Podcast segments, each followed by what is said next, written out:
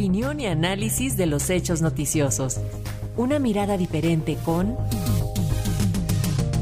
Luis Guillermo Hernández.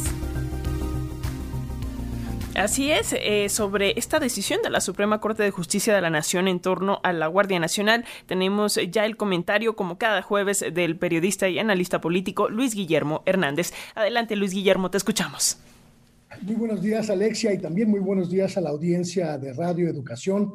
Desde el principio del sexenio, hemos atestiguado distintas confrontaciones, tanto políticas como ideológicas, incluso económicas, entre el régimen que encabeza el presidente Andrés Manuel López Obrador y las fuerzas que constituyeron el viejo poder político identificado como neoliberal. Para imponer su propia dinámica y su propia lógica nacional, el presidente ha tenido que enfrentar a los, distintos grupos de poder, pues que tenían el control del país, en muchos casos a partir de discusiones ríspidas, fuertes, que han incluido incluso ataques verbales, descalificaciones y denuestos grupos oligárquicos, medios de comunicación, partidos políticos, expresidentes, constituidos como adversarios ideológicos de la llamada cuarta transformación. Y quizá una de las principales confrontaciones que hayan ocurrido en este sexenio esté ubicada en el Poder Judicial, una de las áreas que desde la perspectiva obradorista pues requiere de mayor intervención urgente, profunda, pero que no pudo llevarse a cabo en este sexenio porque López Obrador priorizó el desmantelamiento económico del neoliberalismo y la consolidación constitucional de un estado de bienestar. Lo que ocurrió esta semana en la Corte, cuando esta mayoría de ministros que escuchábamos hace un minuto rechazó el plan de López Obrador de traspasar el mando de la Guardia Nacional a la esfera de las eh, Fuerzas Armadas, es la síntesis perfecta de esta, de esta pugna. Un conjunto de ministros que rechaza la idea de López Obrador y convierte esta decisión en, una, en un rechazo eh, institucional constitucional para que López Obrador pueda llevar a cabo su plan de gobierno.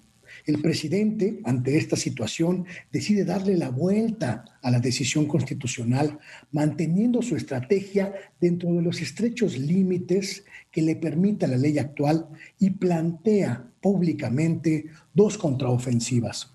Por un lado, abrir la posibilidad de presentar un nuevo intento de modificación constitucional hacia 2024, cuando vuelvan a cambiar la correlación de fuerzas en el Congreso, pero también señalar públicamente a los ministros que votaron en contra de su proyecto. Esta decisión evidencia la complejidad de esta transformación y además la nueva realidad en México una división de poderes que en algunos casos puede estar siempre en el límite de una confrontación ideológica y política, pero también social.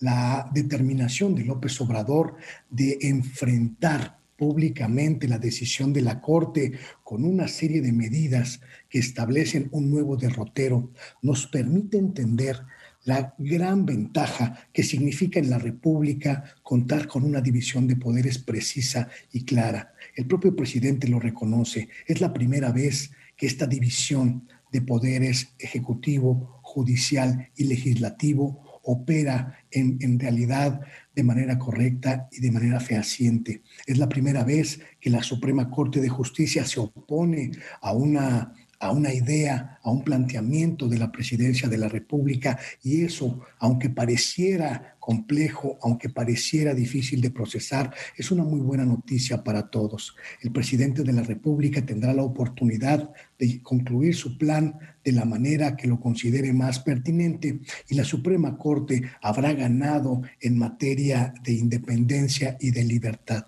Lo que falta es que estos tres poderes logren ponerse de acuerdo para que caminen en conjunto y en armonía para el beneficio del país. Esa es la segunda parte de esta transformación y esperemos de verdad que llegue muy pronto. Ese es mi comentario.